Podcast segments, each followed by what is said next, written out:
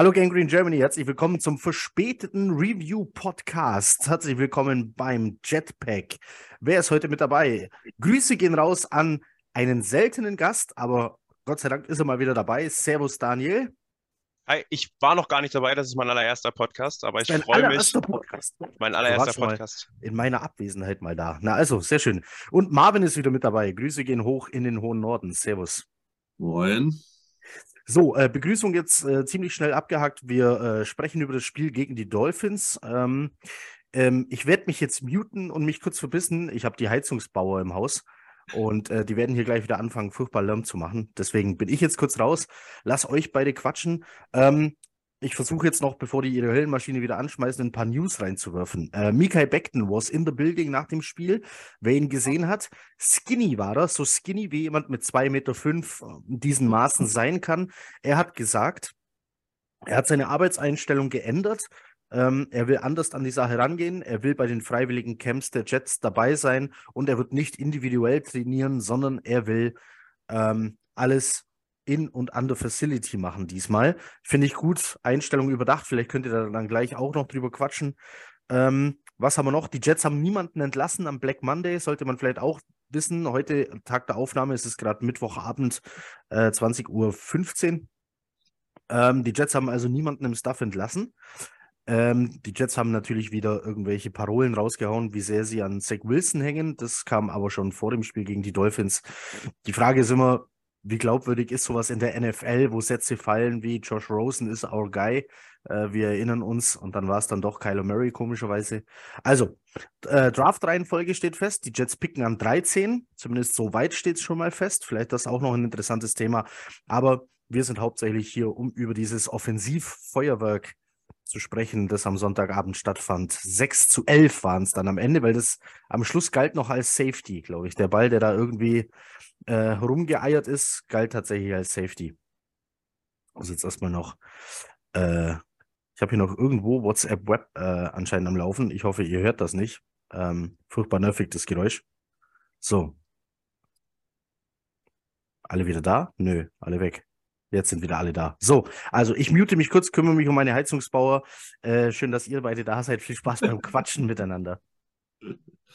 Ja, sehr gut. Äh, dann übernehme ich mal. Daniel, äh, ähm, sprechen wir erstmal über das Spiel gegen die Dolphins. Ähm, es ging ja um nichts mehr. Jetzt klingelt es bei mir, aber jetzt muss ich das mal eben hier wegdrücken. Weil das ist richtig, auch das ist wirklich nervig. So, überall die Geräusche. Ähm, ja, sprechen wir über das Spiel gegen Dolphins. Es ging ja für uns nichts mehr. Ähm, was war deine Herangehensweise? Hast du das Spiel überhaupt, äh, also gesehen hast du es, haben wir schon mal gesprochen, aber bist du da jetzt irgendwie, warst du da irgendwie emotional bei? Also ich habe mir das relativ entspannt angeguckt. Ich meine, ich wollte natürlich schon, dass die Dolphins irgendwie äh, nicht in die Playoffs kommen. Ähm, aber nachdem ja die Bekanntgabe war, dass wir einige Tackle-Starter auf IA gesetzt haben, habe ich mir jetzt auch gedacht, armer Joe Flacco.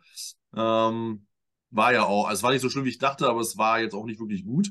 Das Ergebnis sagt alles. Wie hast du das Spiel gesehen?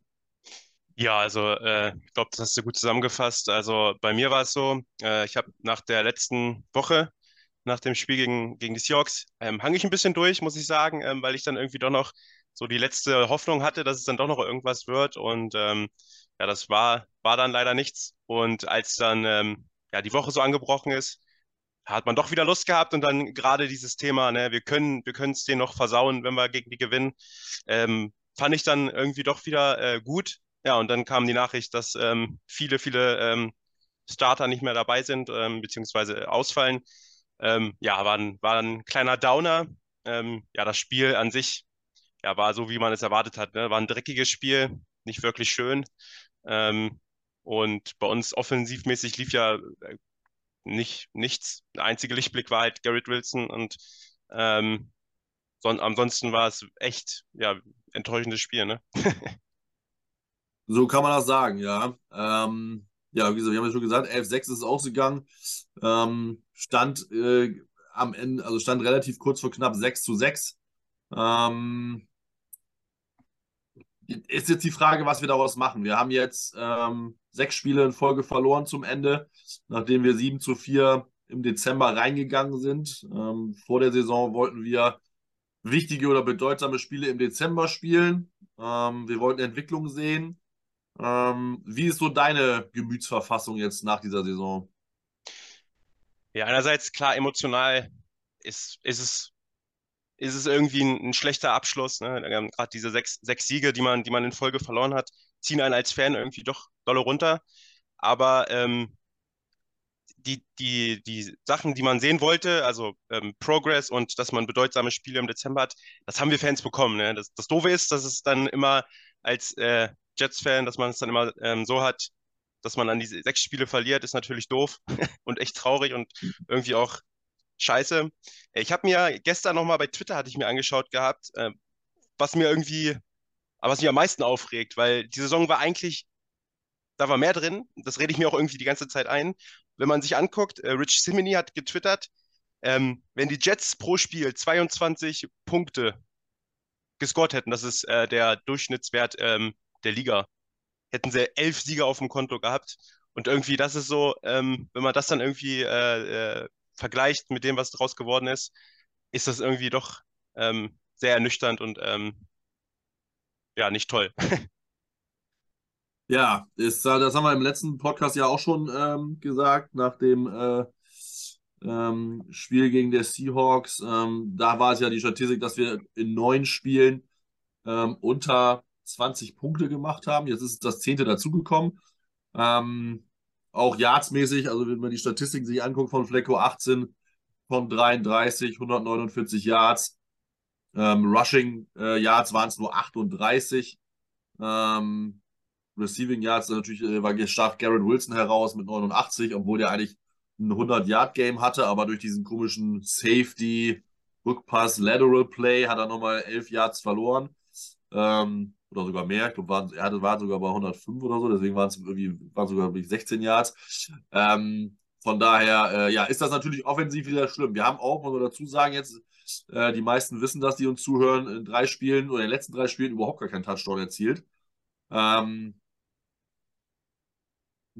die, die Diskussionen über Mike LeFleur nehmen natürlich dadurch nicht ab oder sind dadurch nicht kleiner geworden. Man hat ja zwischen der, äh, innerhalb der, äh, oder während der Saison schon immer gedacht, ja, Quarterback-Play ist überschaubar, lassen wir es mal so ausdrücken. Aber am Ende muss natürlich auch ein, äh, ein Coach ähm, Mittel und Wege finden, erfolgreich zu sein. Und wenn man äh, äh, äh andere Offensive Coordinators oder Offenses sieht, wo auch Backup-Quarterback spielen, ähm, beste Beispiel ist jetzt San Francisco mit Brock Purdy, der spielt natürlich Lights Out.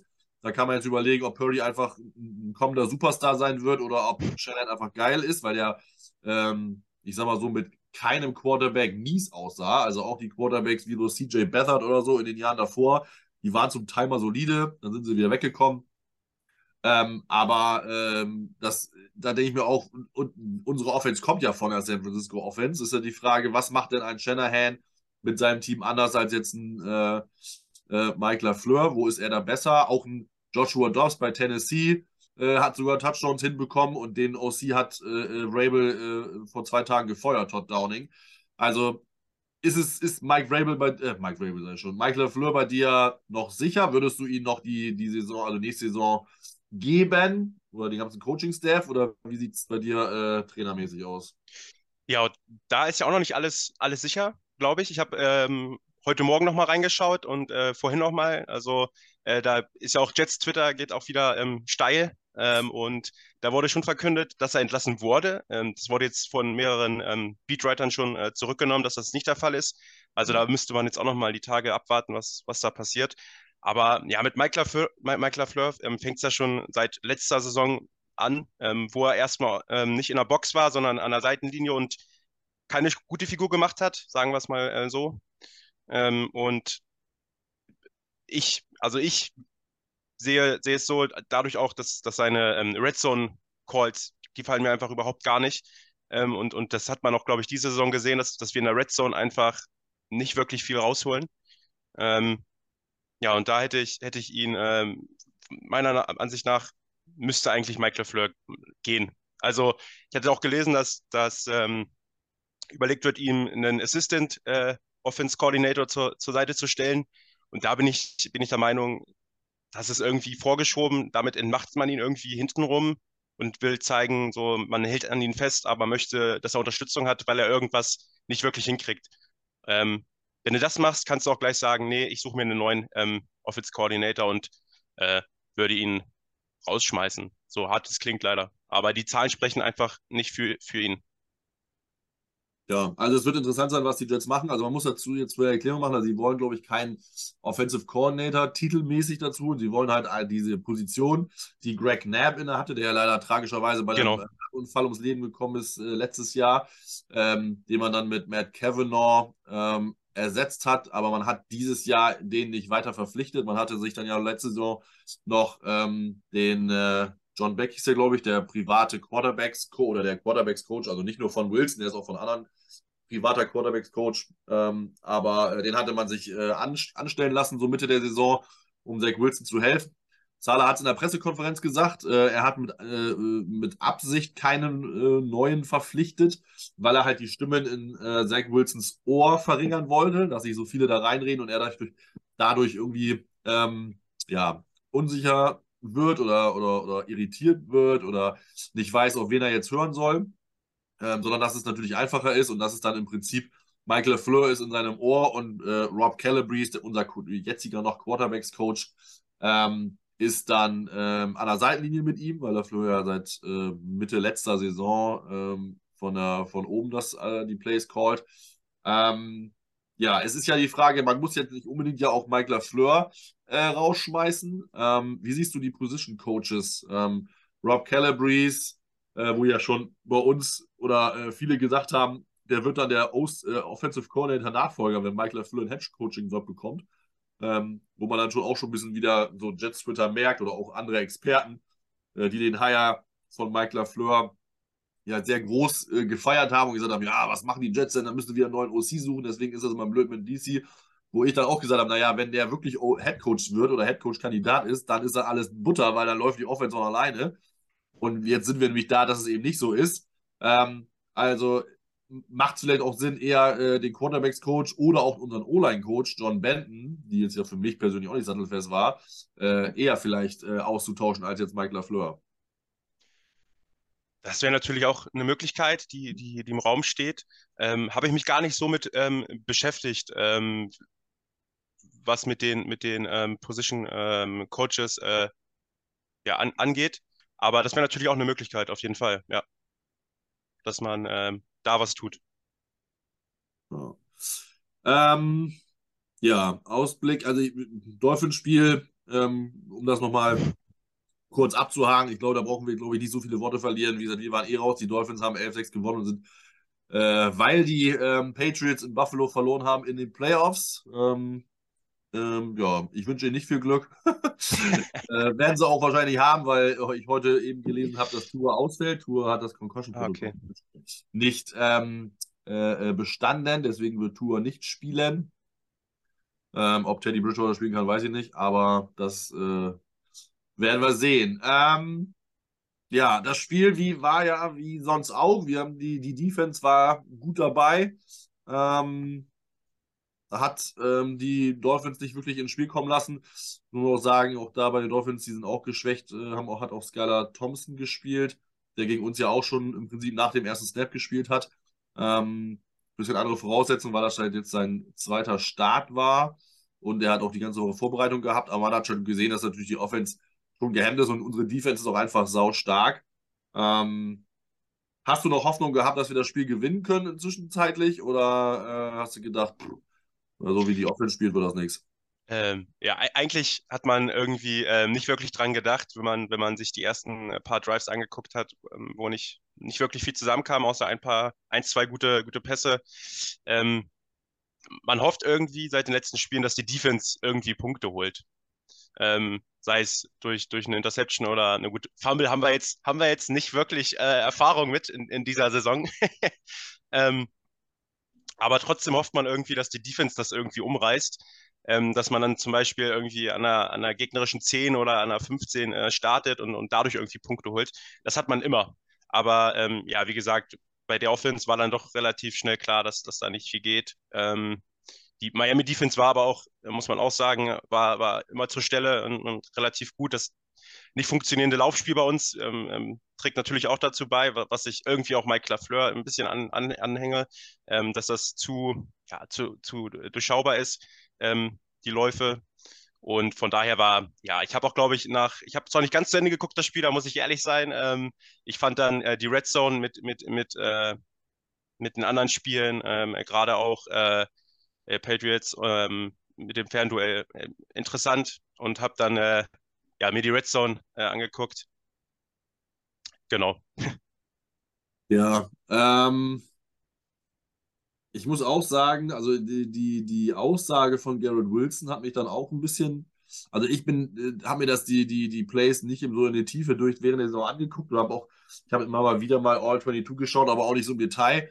Ähm, aber Garrett Wilson hat es auch gesagt, dass er so das Gefühl hatte, dass nach der Hälfte der Saison, nachdem so ein paar Spiele ähm, vonstatten gegangen sind und die Teams natürlich dann einfach auch Tape von jedem äh, untereinander hatten, dass die Defenses immer genau gewussten, was kommt. Also das ist ja, und wenn das ein Gary Wilson schon sagt, dann muss man davon ausgehen, dass äh, Mike LaFleur in seinem Playcalling leider eine gewisse Brechenbarkeit drin hat ähm, und nicht mehr wirklich äh, durch über die Saison hinweg ähm, ja, sein Playcalling adaptieren kann. Jetzt ist die Frage, für wann machst du das fest? Machst du das mehr an Mike LaFleur weil er einfach zu unkreativ geworden ist, oder machst du das halt auch am vielleicht Quarterback-Play mit, dass er sich so ein bisschen hat äh, einfangen lassen und sagt, ja, was soll ich jetzt machen? Ähm, wo siehst du da den, den Hauptpunkt? ich denke mal, das eine schließt das andere nicht aus. Ne? Also äh, dadurch, dadurch, dass wir ja, limitiert waren im Quarterback-Play, ähm, das, das waren wir ja mit, mit, äh, mit Zach Wilson. Ich meine, wenn man vergleicht, wie viel oder was wir für Spiele gewonnen haben mit, mit ähm, Brace Hall und äh, mit ähm, Elijah Vera Tucker noch in der, in der O-Line, wo unser Laufspiel noch deutlich ähm, besser war und auch funktioniert hat, ja, es können auch Difference Maker sein, ne? Muss nicht nur der, der Offense Coordinator sein, aber es gehört dann dazu. Ähm, was äh, ich dann aber an, an der Stelle ähm, von äh, ja, als, als, als Offense Coordinator gemacht hätte, ist dann mein, mein Team umzustellen. Ne? Also, dass man, mir kam es so vor, als wenn dann das der äh, Plan A gewesen wäre. Wir fahren das so weiter, wie wir es mit, mit Brice Hall gemacht hatten. Ähm, das hat dann nicht funktioniert irgendwie. Ähm, ich meine, am Wochenende war dann auch die, die O-Line, war ja, war ja nicht die O-Line, die, die wir über die Saison hatten. Das kommt dann auch noch dazu. Aber ich denke, so seit der Hälfte der Saison hat man dann noch, hat man dann noch gemerkt, dass die zwei Spieler, äh, die gefehlt haben, dann äh, nicht da waren. Ähm, und das hat man dann auch im, im, im Laufspiel auf jeden Fall ähm, gesehen. Ja, man muss dazu sagen, muss man vielleicht mal erwähnen, in der O-Line haben nur Laken Tomlinson und Conor McGovern gespielt, die sonst in der Saison auch Starter waren. Laken Tomlinson mega schlecht die ganze Saison über, besonders im Run-Blocking. Äh, großer Ausfall dafür, dass der äh, als High-Price Free Agent gekommen ist. Ähm, sonst war es äh, ganz neue Spieler. Left Tackle war Ramas, ähm, Right Guard war Dan Feeney und äh, Right Tackle war Cedric Ogbehi, der zwar schon mal gespielt hat, ähm, aber jetzt ja auch dann ein paar Spiele nicht mehr. Ähm, also Brown, Fant und Herbig hatte man vorher auf IR gesetzt. Das waren die Spiele, um die es ging.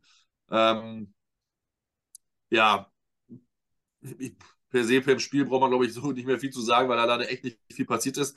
Highlight war Garrett Wilson, ähm, unser 1000-Yard-Receiver, das als Rookie. Äh, der macht Spaß, äh, sich anzugucken, auf jeden Fall. Ne? Auf jeden Fall. Also, ähm, was der in der Saison alles, alles äh, rausgeholt hat ähm, und äh, was der für eine, für, eine, für eine Athletik hat, das ist, ist, ähm, ja, ist der Wahnsinn wie viel Tackles der brechen kann. Also gefühlt kann der ja irgendwie drei, durch drei, vier Leute gehen. Ähm, und das ist, also, das muss man echt sagen, da haben, sie, haben wir im Draft echt äh, gut gepickt. Ähm, und für mich auch ähm, Rookie Offense, äh, äh, des Jahres. Ähm, finde ich, auch wenn seine, seine Touchdown-Zahlen ähm, aufgrund, äh, aufgrund unseres Quarterback-Plays und äh, unserer äh, ja, wenigen Ausbeute ähm, bei Touchdowns finde ich trotzdem, dass, dass das ähm, Wahnsinnszahlen sind, die der Junge da rausgeholt hat. Ja, also ich glaube, man sieht ihm sogar positiv anrechnen, dass er mit drei Quarterbacks gespielt hat und keine stabile Quarterback-Situation hatte. Ähm, genau, vier Touchdowns, ähm, theoretisch für einen für so einen Spieler wahrscheinlich zu wenig. Andererseits, zumal er natürlich auch große Konkurrenz hat in Chris Olave, äh, Saints Receiver, Kenneth Walker, Seahawks Running Back. Ähm, und ähm, Kenneth Walker ist halt sogar in den Playoffs. Ich glaube, das spielt bei der Bewertung immer so ein bisschen mit, auch wenn es ja eigentlich Regular Season Award sein soll. Aber die, äh, die Leute, die da wählen dürfen, ähm, werden das immer mit, mit honorieren, dass ein Team auch in den Playoffs gekommen ist. Ähm, und das hat, äh, gut, das haben jetzt Olave und Garrett Wilson nicht, äh, nicht geschafft. Aber ich glaube da, deswegen glaube ich, dass Kenneth Walker vielleicht eine Nase vorn hat. Dafür ist Running Back nicht so eine schwere Position und auch nicht so, vielleicht nicht so hoch im Ansehen. Wird spannend zu sehen sein, äh, wer dann äh, den einen Tag bei den NFL Honors, einen Tag vor dem Super Bowl, ähm, die, äh, ja, den Titel bekommt. Defensive-mäßig, wissen wir auch, wird es zwischen, wahrscheinlich zwischen Source Gardner und Terry Gould angehen. Ähm, ich glaube, wir sollten vielleicht nochmal jetzt einfach mal auf die Offseason kurz gucken, äh, gerade weil du das erste Mal dabei bist und von daher wir eine ganz neue Meinung hier haben. Ähm, was würdest du in Offseason machen? Coaches haben wir schon gesagt. Ähm, du würdest Lafleur äh, eher gehen lassen. Ähm, äh, feuern finde ich immer hart, am Ende ist es das. Ja. Ähm, ich bin gespannt, was sie machen. Ich bin irgendwie auch so 50-50, weil mich das, weil ich von Lafleur, ähm, was heißt überzeugt, aber ich fand ihn eigentlich nicht schlecht auch die Kreativität, aber die letzten sechs Spiele einfach gar keinen Touchdown zu produzieren. Ähm, und du hast die Statistik ja selber gesagt, wir hätten nur Durchschnittpunkte erzielen müssen und hätten elf Siege ähm, und haben nicht mal das geschafft. Auch ich habe die Zahlen letzte Woche ja vorgelesen, wie häufig wir mal, ähm, wie häufig, also wir haben zehn Spiele, keine 20 Punkte erzielt. Ähm, das muss man hier mal einfach anrechnen. Ne? Rush Yards, das haben wir auch schon erwähnt. Von daher ähm, kann ich das auf jeden Fall mittragen, wenn äh, Salah oder die Franchise allgemein, ich befürchte, dass es keine reine Sala-Entscheidung werden würde, wenn er ihn jetzt, wenn er, wenn, er, wenn man ihn sich offiziell jetzt von Mal, äh, Mike LaFleur trennt. Aber ich könnte auf jeden Fall mitgehen. Ist halt die Frage, wer neuer kommt, ob Sala einen erfahrenen ähm, OC an Land ziehen kann, wie ein Gary Kubiak, wie auch ein Frank Reich, der gerade ja bei den Colts äh, während der Saison rausgeworfen wurde. Ähm, Cliff Kingsbury bin ich persönlich kein großer Fan von weder als Head Coach noch als OC, aber das muss man sehen. Von daher ich jetzt gespannt sein. Ähm, ich glaube, und ich habe, weiß ich nicht, ob du den Podcast gehört hast, ich habe den Podcast ähm, Your Jets von Michael Nania und Ben Blessing gehört und ich bin auch, glaube ich, eher auf der Nania-Route, dass man sich eher von Calabrese und oder John Benton trennt als von LaFleur. Weil von irgendjemand muss man sich trennen. Also dafür war die Offense aber zu schlecht. Irgendjemand muss dafür, ich nenne es jetzt mal büßen. Von daher, ja, schauen wir mal, was sich coachesmäßig tut. Ähm, aber gucken wir mal auf den Kader, auf die Spieler. Es werden äh, einige Free Agent. Ähm, wo würdest du jetzt dein, dein Augenmerk in der Offensive, Offensive draufsetzen? Mal losgelöst, Quarterback ist klar, das machen wir gleich, aber was ist in der Offensive deine, die Hauptposition, die wir angehen müssen und wie würdest du sie angehen? Weil ich kann mir denken natürlich, was die Position ist, auf die du dich einschießen wirst. Genau, ja, also ich, ich würde ähm, weiterhin erstmal unsere, unsere O-Line ähm verstärken.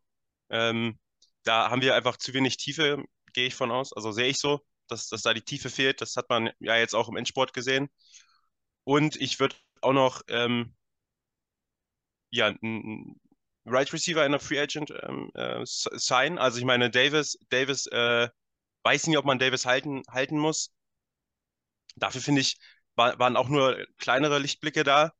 Äh, ich habe auch bei Twitter gesehen, dass, dass äh, viele jetzt einen Hopkins-Trade sehen wollen. Also davon bin ich weit entfernt und ich meine, für das Paket, was man, was man da äh, opfern muss für einen, für einen Hopkins, äh, bin ich nicht bereit zu zahlen. Aber wie gesagt, ich würde auf jeden Fall die O-Line ähm, verstärken und äh, einen bezahlbaren ähm, noch holen.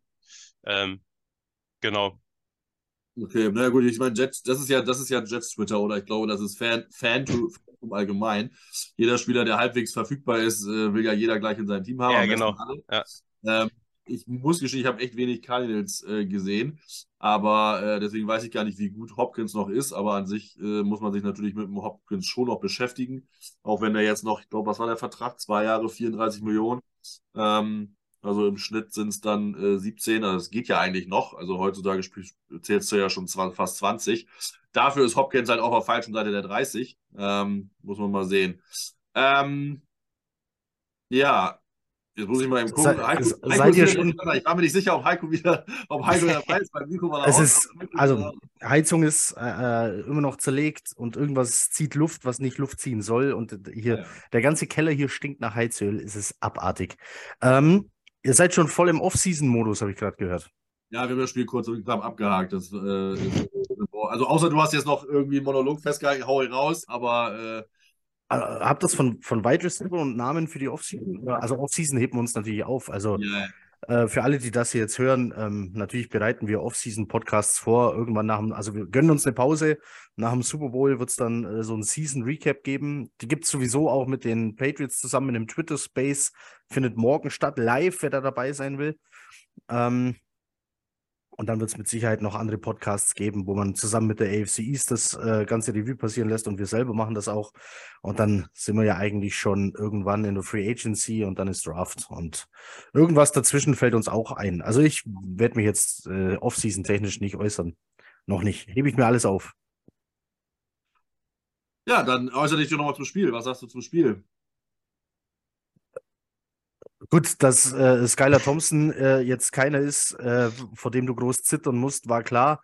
Dann äh, war irgendwann Hill angeschlagen, dann war irgendwann Waddle angeschlagen. Irgendwie waren sie dann beide angeschlagen, kamen beide wieder zurück. Also ähm, vor der Offense musstest du hier keine Angst haben, dass die eigene Offense natürlich jetzt seit was, 30 Drives oder so, äh, keinen Touchdown mehr erzielt hat. Das ist halt, ähm, äh, was jetzt auch mich zum Nachdenken bringt. Ich war ja jemand, der zum Beispiel Lafleur jetzt lang verteidigt hat ähm, weil ich immer sage, Play Calling kann keine Ausrede sein, weil da laufen halt vier Passempfänger los, irgendeinen musst du schon finden. Ähm, was ich mir jetzt gerne angucken würde, jetzt Off-Season, wenn ich Zeit habe, sind die Gameplans, die einzelnen. Ähm, und ob ich dann vielleicht meine Meinung über Lafleur doch ändern muss. Also Beispiel Seahawks. Seahawks sind anfällig gewesen ähm, für, für Big Play Runs und aus dem Slot. Also ich muss mir jetzt das Spiel nochmal angucken, wie man eigentlich aus dem Slot agiert hat und mit wem. Stand da, stand da ganz viel Mims oder stand da ganz viel Moore oder stand da ganz viel Garrett Wilson, der aktuell zumindest deine stärkste Waffe ist. Sowas will ich mir jetzt nochmal angucken, um dann vielleicht doch zu dem Schluss zu kommen, dass man vielleicht äh, in der Offense, ähm, wie sagt man so schön, der Fisch stinkt vom Kopf weg. Ähm, dass man vielleicht eben dann doch am Koordinator was ändern muss oder am Offense-System. Das wäre, ja, wäre heftig. Aber gleichzeitig, du holst dir vielleicht auch einen neuen Quarterback, dann holst du auch gleich einen neuen Offense-Koordinator dazu, der zum Quarterback passt. Also, ähm, oder umgekehrt. Mal gucken. Ja, jedenfalls insgesamt Offense einfach seit mehreren Spielen vollkommen ohne Durchschlagskraft. Und da muss man natürlich gucken. Die Gründe sind mit Sicherheit mehr als nur Offense Coordinator. Da kommen wieder die Verletzungsprobleme der O-Line dazu. Du hattest drei verletzte aktuelle Starter ähm, jetzt gegen Miami. Ähm, das Run-Game, seit Brees Hall weg ist, ist ein Schatten seiner selbst. Also Brees Hall ist immer noch der Rushing Leader dieses Teams. Das, wer das noch nicht wissen sollte, jetzt wisst das, das ist natürlich schon bezeichnend. Ähm, Bam Knight ist, was er ist, ein undrafted Free Agent, der ein Run-Game nicht auf ein anderes Level hebt, vor allem nicht hinter so einer O-Line. Was mit Michael Carter ist, vor allem im Passspiel, keine Ahnung. Er hat auch irgendwann gar keine Snaps mehr bekommen. Verstehen soll das, wer will. Ähm, und am Schluss sah dann fast schon Johnson als bester Running Back irgendwie aus, was auch irgendwie komisch ist. Also ähm, niemand ist so abhängig von anderen Positionen wie Running Backs. Also auch hier wieder Thema O-Line, Tight Ends äh, und wie sie eingesetzt wurden. Ähm, über die Wide Receiver, ja, brauchen wir nicht viel reden. Moore ist gut, Wilson ist sehr gut. Der Rest wird man sehen. Ihr wart ja jetzt gerade schon beim Hopkins-Thema. Ich äh, bevorzuge billigere Lösungen wie äh, Draft, Lazar, äh, DJ Chark oder Marvin Jones oder sowas. Ähm, damit kannst du einen Corey Davis auf jeden Fall ersetzen für weniger Geld. Und wie ihr merkt, stelle ich keine Fragezeichen über die Defense. Ähm, ja, hat man jetzt, glaube ich, es ging nur über die Offense, was soll ich über die Defense auch sagen? Äh, von, von Rankings Platz 31, 32 hoch in die Top 5 mit allen Werten. Ich glaube, irgendein Wert ist nur Top 7. Oh mein Gott, was für eine Katastrophe. Also, ähm, die Frage ist, wo ist hier die Realität? Weil du hast halt viel, du hast zweimal gegen Skylar Thompson gespielt. Du hast gegen den schwächsten Josh Allen der Saison äh, gespielt. Du hast gegen die schwächsten Packers der laufenden Saison gespielt.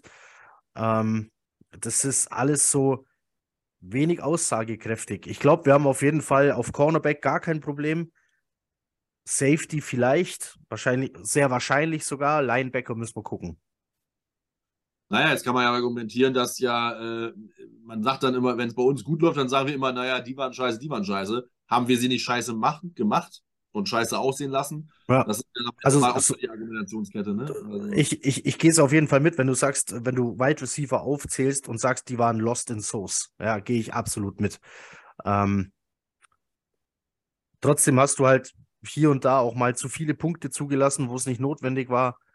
Ähm, da- Vikings da- waren schlagbar. Also ja, da muss man gucken, äh, wo die Realität dieser Defense liegt. Sie ist stark, um Gottes Willen. Sie ist deutlich stärker als letzte Saison. Ähm, also deutlich, deutlich, deutlich, um das mal ganz klarzustellen. Ähm, aber ich kann es nicht so richtig einpendeln, wo genau sie eigentlich liegt. Top 5 kommt mir bei den Gegnern, die man dann letztendlich hatte, vielleicht ein Tick zu hoch vor. Top 20 wäre auf jeden Fall zu niedrig. Wahrscheinlich Top 10. Irgendwo da liegt die Wahrheit. Das würde würd sein, wenn du dann Gegner hättest wie die, äh, äh, obwohl nicht diesjährige Rams, aber wie die Chiefs, nochmal vielleicht mal die Bucks etc. oder auch mal in der AFC nochmal irgendwie, wer ist denn da noch oben in der, in der Verlosung, die halbwegs eine Offense haben. Die Bengals haben wir, glaube ich, wir haben ja nicht gespielt. Doch, die Bengals haben wir ja gespielt. Damals, wo war jetzt auch nicht wirklich äh, herausragend. Das waren die Bengals von der Anfang der Woche, äh, von Anfang der Saison. Ähm, aber Ja, da, hat- da, da, da hat man auch die deutlichen Probleme, dass es zwischen Safeties und Cornerbacks noch gar nicht funktioniert hat. Und dann hat man da zwischen diesen beiden Zonen wahnsinnige Big Plays da und viel zugelassen. Genau das, was du gegen Burrow nicht machen solltest. Und so hast du dann das Spiel verloren. Ähm, wenn du mich jetzt fragst, was ist die größte Baustelle, sage ich wahrscheinlich Safety. in der Defense allgemein. Ja, in der Ja, Defense. ja. ja, das würde ich jetzt auch so sehen. Größte Baustelle im Team ist Quarterback.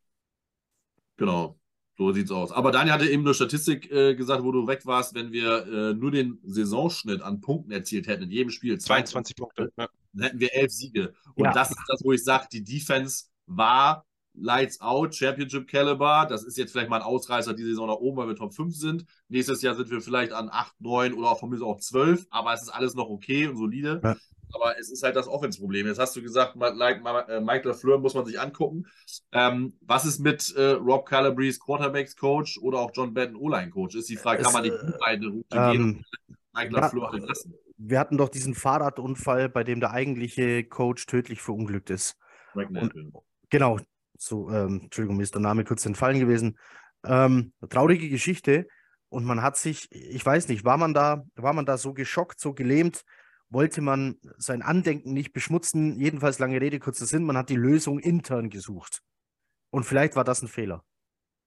Naja, man hat erst Matt Kavanaugh letztes Jahr ja verpflichtet. Greg Neville ist ja letztes Jahr gestorben. Man hat mit Matt Kavanaugh dann kurz vor Ah ja, stimmt, den gab es auch. Anfang ja. geholt, genau. Man hat, und Salah hat sich dieses Jahr ähm, dazu entschieden, es nicht zu tun, ähm, weil er halt die Stimmen minimieren wollte für Zach Wilson und es ihm ein bisschen einfacher machen. Und da hat er ja zugegeben, dass es wahrscheinlich ein Fehler war. Deswegen wird er aber definitiv einen erfahrenen Offensive äh, Mind holen. Aber es ist ja die Frage, er- der wird ja wahrscheinlich dann, also wenn Lafleur bleibt, kein Offensive Coordinator, ähm, sondern irgendwie sowas wie, weiß ich nicht, Passing Game Coordinator, keine Ahnung. Ähm, ist halt die Frage, ob es das jetzt dann bringt oder ob man da äh, einfach äh, komplett austauschen sollte. Ne? Hm. Auf was man jedenfalls achten kann dann, wenn so jemand geholt wird, achtet darauf, aus welchem Coaching-Tree der kommt. Das sind sehr, sehr gute, das sind wahnsinnig gute Hinweise darauf, wie die Zukunft aussieht. Holen die jetzt jemanden aus, aus diesem, aus dem Ravens-Umfeld, dann guckt euch für einen Draft mal Richardson an oder eben Lamar Jackson als Free Agent. Ähm, holen sie jemanden aus dem, gib mir ein anderes Beispiel, keine Ahnung welchem Tree, dann guckt euch an, wie da gespielt wird und ob es einen ähnlichen Quarterback vielleicht im Draft gibt und so weiter. Also das wäre auf jeden Fall dann, äh, ist immer ein guter Anhaltspunkt. Je nachdem, wen sie da von wo holen, kann man sich das dann mal angucken, aus was vom Offensive Scheme der eigentlich kommt. Ähm, und ob das ein Hinweis darauf ist, äh, auf wen die Jets dann in der Offseason wohl zielen. Naja gut, es wird ja jetzt, also das, das Scheme wird jetzt ja nicht so konträr äh, zu, zu der äh, West Coast Offense äh, von, von Mike LaFleur sein, weil das würde ja nicht, nicht funktionieren. Ne? Nein, du Aber kannst. Oder halt wirklich einen neuen OC, dann ist es was anderes. Aber ich glaube, dass Zahler, er hat es ja selber gesagt, also würde er sich so ein bisschen unglaubwürdig machen, wenn er jetzt keinen o äh, Ersatz-OC holt, der zumindest nicht die ähnliche Philosophie in der Offense hat, ne? Weil davon ist er ja überzeugt. Wobei du natürlich jetzt auch die Chance hättest, wenn du sagst, okay, wir, wir bauen das System ein bisschen um. Äh, die Receiver beherrschen mit Sicherheit mehr als nur die, das jetzige, äh, sogenannte Shanahan Offense, um es abzukürzen. Ähm, Problem ist dann immer die O-Line, ja, die, die, die Blocking-Schemes und wie athletisch müssen diese Jungs sein. Ähm, aber du hast ja, wenn es dumm läuft, musst du ja da eh drei von fünf austauschen. Also wenn es ja. dumm läuft, bekommst du Conor McGovern nicht verlängert. Tomlinson ist für mich der, der Ausfall der Saison, für das, was er verdient zumindest. Ähm, dann weißt du nicht, was ist mit Mikael Beckton, du weißt nicht, was ist mit George Fund. Ähm, ja, dann bleiben übrig Elijah Veratako und Max Mitchell aktuell und für die anderen drei brauchst du jemanden. Also. Ja, aber wie gesagt, also Salah hat mehrmals gesagt, dass es äh, für ihn die beste Offense ist. Also da kann, wird er nicht von abrücken. Das heißt, die, also wir werden natürlich dann theoretisch irgendwas ändern. Das wird mit Sicherheit passieren. Man, jeder hat ja auch sein, sein System so ein bisschen abgeändert. Es ist jetzt ja ähm, das, was äh, äh, Mike Shanahan vielleicht mal implementiert hat und sein Bruder, äh, sein Bruder, schon sein Sohn in Kyle fortführt bei den 49ers. Und selbst Kyle hat ja das mit Sicherheit mal abgeändert, was von seinem Vater genommen wurde. Und äh, Mike, Mike McDaniel in, in, Miami macht ein bisschen was anderes. Und dafür auch. Aber es wird wahrscheinlich aus der ähnlichen Richtung kommen. Ähm, deswegen ist halt Gary Kubiak einer der äh, heiß, heiß, äh, heißeren Kandidaten, weil er ja auch aus dieser Ecke kommt, äh, unter, unter Mike Shanahan, glaube ich, auch lange Zeit ähm, gearbeitet. Ähm, und ja auch erfolgreich gewesen. Äh, als Head Coach Super Bowl mit den Broncos geholt. Ähm, bei den Texans, gut, da musste er ein bisschen Aufbauarbeit leisten. Ähm, aber er war da zumindest länger als jetzt so manche andere Texans Head Coaches in den letzten Jahren. Ähm, von daher, ja, wird gespannt sein, wie das jetzt, wie das jetzt läuft. Ähm, Heiko und Recht, wir wollen gar nicht so weit in die Zukunft gucken. Ähm, trotzdem, um hier nicht irgendwie in zehn Minuten fertig zu sein, ähm, sollten wir natürlich trotzdem mal nochmal über so ein bisschen die, die nächste Zeit äh, reden, was jetzt passiert. Im Moment ist Salah ähm, oder sind die ja allgemein dabei, nochmal die Saison so Revue passieren zu lassen. Die Spielergespräche waren äh, direkt ja am äh, Montag, also vorgestern. Ähm, wo man wahrscheinlich nochmal über die Saison spricht, wo man mit Sicherheit auch versucht, Feedback einzuholen. Was habt ihr gesehen? Also ich hatte, wir haben eben schon drüber gesprochen, was mir so ein bisschen also es gab zwei Aussagen, einmal von Joe Douglas und einmal von Garrett Wilson, die mich so ein bisschen Sorge bereitet haben. Da kannst du vielleicht jetzt noch nicht so viel zu sagen, aber vielleicht mal im Hinterkopf behalten, dass Wilson meinte, so ab der Saison, äh, ab Mitte der Saison äh, hat er immer das Gefühl, dass die Defense wusste, was passiert. Ähm, also ist ja die Frage, ob in dem Play Calling nicht doch eine gewisse Berechenbarkeit bei Lafleur drin war. Hast du das so schon gesehen oder müssen wir auf deine Recherche warten? Jetzt, wo du es sagst, es gibt aber ein Play, das habe ich vermisst den Endaround. Den, haben wir doch, die haben, den haben wir doch die ersten sechs, sieben, acht Wochen in jedem Spiel gesehen, manchmal sogar zweimal. Mhm. Und auf einmal war der weg. Also, ich habe auch immer gesagt, er, er schickt ja Moore immer in Motion geschickt, er hat den Ball nie gegeben. Und er gibt ihm noch einmal pro Spiel den Ball irgendwie. Ja. Ne? Aber. Ja, Joe, Joe Flecko hat es dann wieder getan. Ja. Das ist halt, das habe ich auch über. Ist es wieder Quarterback-Entscheidung und die Quarterbacks haben einfach nicht gemacht, partout nicht. Oder ja, ist das okay? Weil ich glaube schon, dass sie immer eine gewisse Option ja haben, ne? um es ja natürlich äh, schwerer für die Defense zu machen. Es ist halt auch, kommt halt auch ein bisschen drauf an. Ne? Das spielt so viel eine Rolle. Du, du gibst einen Play vor, dann laufen da, keine Ahnung, drei, vier, fünf Leute los als Passempfänger. Und jetzt hast du Quarterbacks, gehen unterschiedlich schnell in die Reads durch und dann hat jeder noch Vorlieben und dann gibt es auch noch sowas wie eine Chemie mit jemand anders. Ja? Ähm, so, das scheint eben, dass Flecko zum Beispiel lieber auf Routen wirft, die nach außen gehen. Ähm, und das war für ihn nur, das hat man am Anfang der Saison ganz oft gesehen, so eine Route geradeaus, zack, scharf nach links an die Außenlinie. Und Flecko hat ihn da getroffen, mehrmals. Ähm, also scheint Flecko jemand zu sein, der sowas halt bevorzugt anspielt und dann so eine gewisse Chemie mit so einem Receiver entwickelt, ähm, während andere Quarterbacks auf andere Dinge achten und gucken. Und dann bist du auf einmal mit deiner Outside, mit deiner Route, die dann nach außen geht, bist du dann auf einmal völlig uninteressant für den äh, jeweiligen, für in dem Fall dann Zach Wilson zum Beispiel, der halt Elijah Moore einfach gar nicht angespielt hat. Also da spielt schon viel mit rein. Ah, letztendlich, ich weiß, wer, wer gibt vor, in welcher Reihenfolge die Reads durchgegangen werden? Macht das der Quarterback selber, indem er sagt, nee, ich wirf sowieso lieber in die Mitte vom Feld, ungefähr in die Range 10, 15 Yards? Ich gucke da zuerst hin. Also ich glaube, die Reads gibt schon, also zumindest mal die Reads gibt schon, gibt das System schon vor. Du hast auf jeden Fall den ersten Read ist immer vorgegeben, wer der erste Read sein soll. So. Und dann muss der Quarterback halt gucken, äh, passt oder passt nicht. Und dann muss er, ob er dann eine Wahl hat, dass er einfach dann so, ich sag mal, nach Uhrzeigersinn oder von links nach rechts dann einfach durchgeht, um die Read zu gucken. Ähm, weil es macht halt auch keinen Sinn zu sagen, okay, links, so halb links ist mein erster, das Slant oder so. Dann muss ich nach ganz rechts, um irgendwie die, die, die Outroad zu sehen, um dann wieder in die Mitte zu kommen, um irgendwie eine Seam vom Talent zu sehen. Aber das wird dann wahrscheinlich schon in die, dann die Reihenfolge gehen. Da geht halt von links durch die Mitte nach rechts, weil das ist zeitlich am, am, am effizientesten. Das wird er wahrscheinlich schon so machen, wie das, äh, wie das Play dann sich entwickelt. Ne? Ähm, was mich so ein bisschen ähm, gewundert oder überrascht hat, war die Aussage, Douglas hat ja, also Joe Douglas hat eine Pressekonferenz ja auch abgehalten zum Jahresabschluss.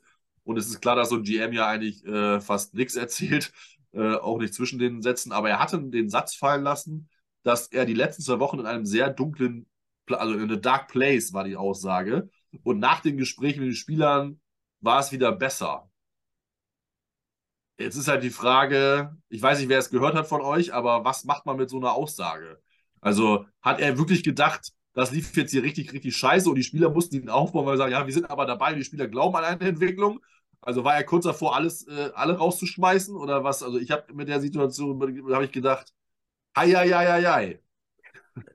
Weil vielleicht, ich würde es jetzt eher so interpretieren, dass er gedacht hat, äh, dass er gedacht hat, er hätte ein stabiles Team äh, mit einer guten Mentalität aufgebaut und er dachte, die, die ist nicht vorhanden und das Team zerfällt ihm da mhm. quasi. Und äh, nachdem er aber mit denen geredet hat und die vielleicht alle gesagt haben, ja komm und nächste Saison äh, packen wir das mit den Playoffs dann, dass er das dann als positiv rausgenommen hat und gesagt hat, nee, es ist äh, mit der Teamstruktur so alles in Ordnung, dass er das so gemeint hat, vielleicht, hoffe ich.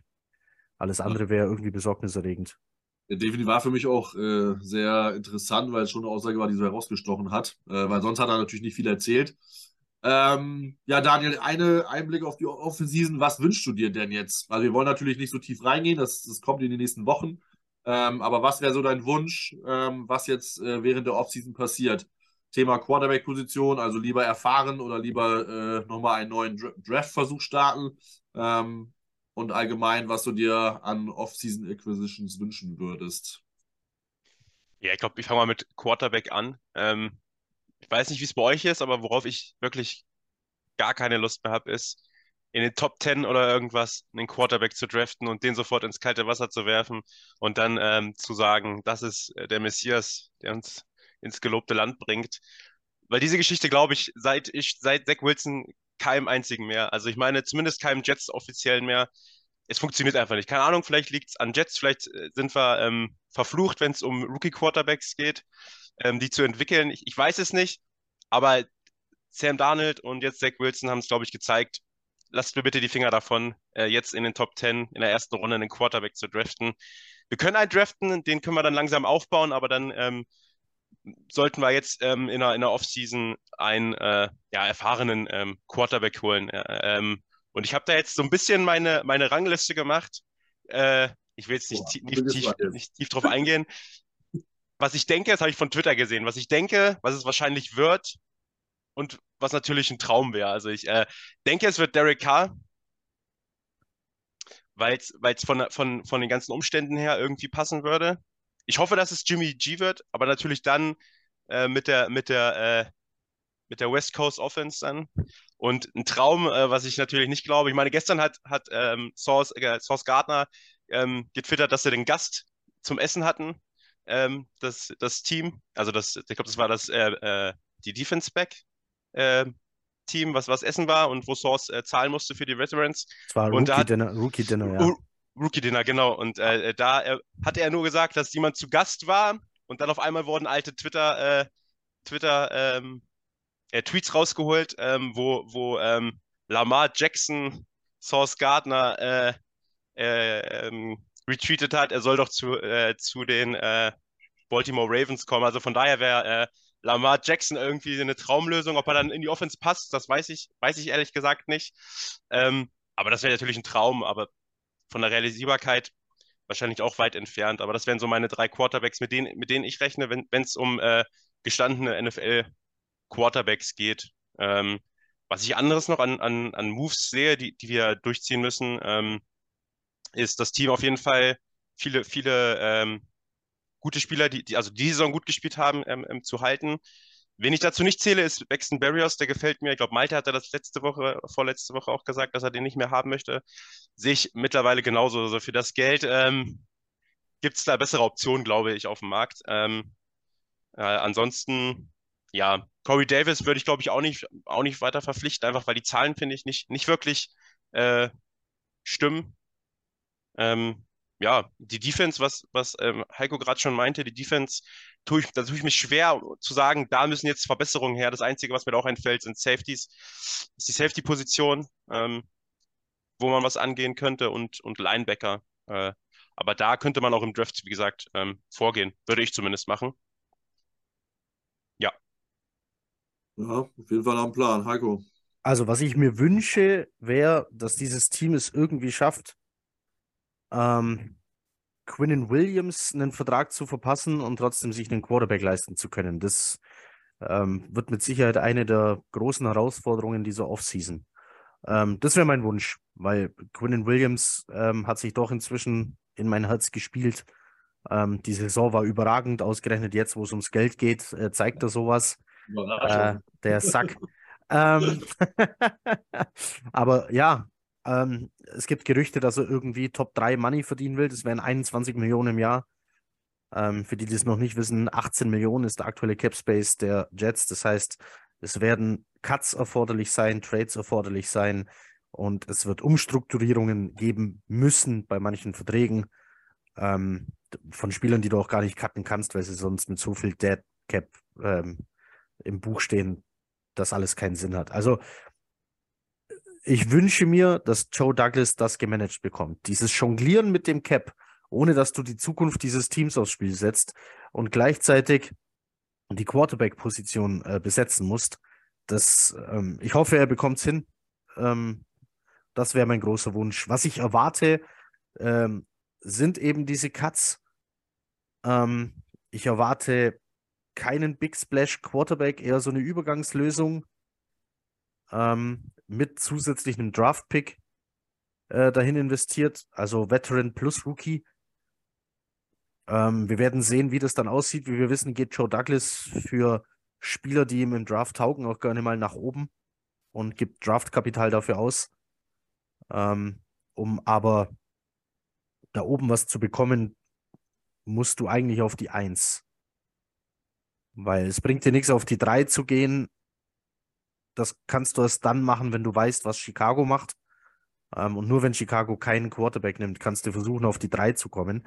Also dazu aber auch in späteren Podcasts mehr.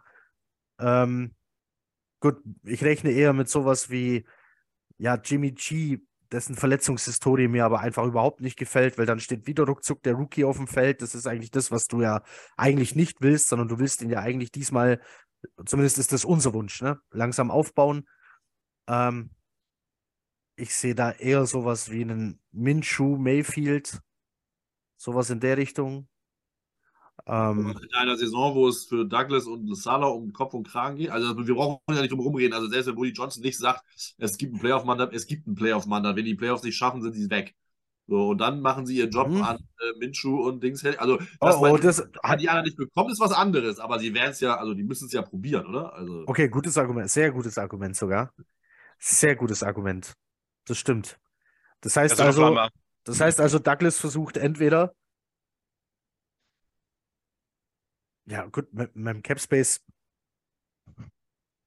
da verbringst du. Ich sag mal so, du musst ja dazu sagen, wenn du jetzt sagst, äh, Will Quinnell kriegt 21 oder will im Average 21, heißt das ja nicht, er schlägt dann dieses. Nein, nein, um Gottes Willen, nein. Da gibt es ja, Signing, ja, Signing-Bonus. Signing-Bonus, so, dann, äh, wenn man es wenn gut verhandelt, kann man, kann man, ist sein, sein Capit vielleicht 5 bis 7 Millionen, je nachdem für nächste Saison. Also das geht dann halt schon. Zumal man ja auch noch ein paar entlassen kann, die auch, weil du kannst ja auch nur bestimmte Spieler entlassen mit dem ganzen Dead Cap. Das musst du ja auch gucken. Also die, Jets, die Jets können mit den richtigen Trades, Entlassungen auf 57 Millionen Cap Space kommen.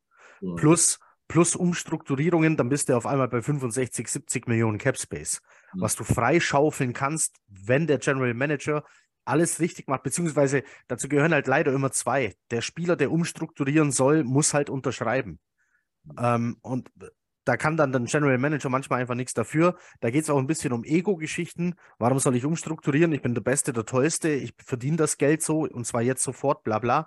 Gibt es auch solche Spieler. Also mal gucken, wer sich hier in den Dienst des Teams stellt und sagt, jawohl, ich strukturiere um, damit wir Cap Space haben. Und ja, wie ich selber gerade gesagt habe, für Spieler, die er will, geht er auch gerne mal ähm, mit Draftkapital dahin. Dann klingt es doch wieder so Richtung Derek Carr. Würde ich an dem meine Zukunft festmachen, meine Jobsicherheit? In der Offense wahrscheinlich schon. Das kann funktionieren. Definitiv, ja. Die Frage ist halt auch, wird ein Lamar Jackson überhaupt verfügbar? Also. Na, die Frage muss ich schon stellen. Jetzt natürlich, ist natürlich interessant, dass die Ravens erstmal Linebacker bezahlt haben für teuer Geld. Wahnsinn. Bevor man sich irgendwie ja. auf, auf, Jackson einigt, denke ich mir auch, äh, also Baltimore ist eine super geführte Organisation, aber Rogue, also Mosley wollten sie damals nicht zahlen. Oder, ich glaub, oder also zumindest nur ansatzweise. Da ist Mosley dann halt dem Geld hinterhergegangen und zu uns gegangen, weil er da irgendwie, ich glaube, 10, 15 Millionen mehr über die Vertragslaufzeit, über fünf Jahre wohlgemerkt, verdient hat. Oder jetzt äh, insgesamt dann verdient hätte. Ähm, aber Rokron Smith zahlen sie jetzt seine fünf, fünf Jahre und 100 Millionen sogar. Also ja, ja. Move auf jeden Fall. Jetzt eine Frage, ähm, auch wenn das nicht zu weit ist, aber Carl Lawson raus oder, raus oder rein?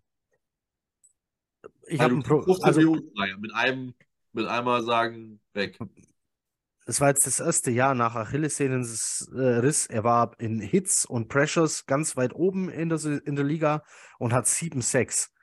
Mhm. Ist es Average oder ist es above Average?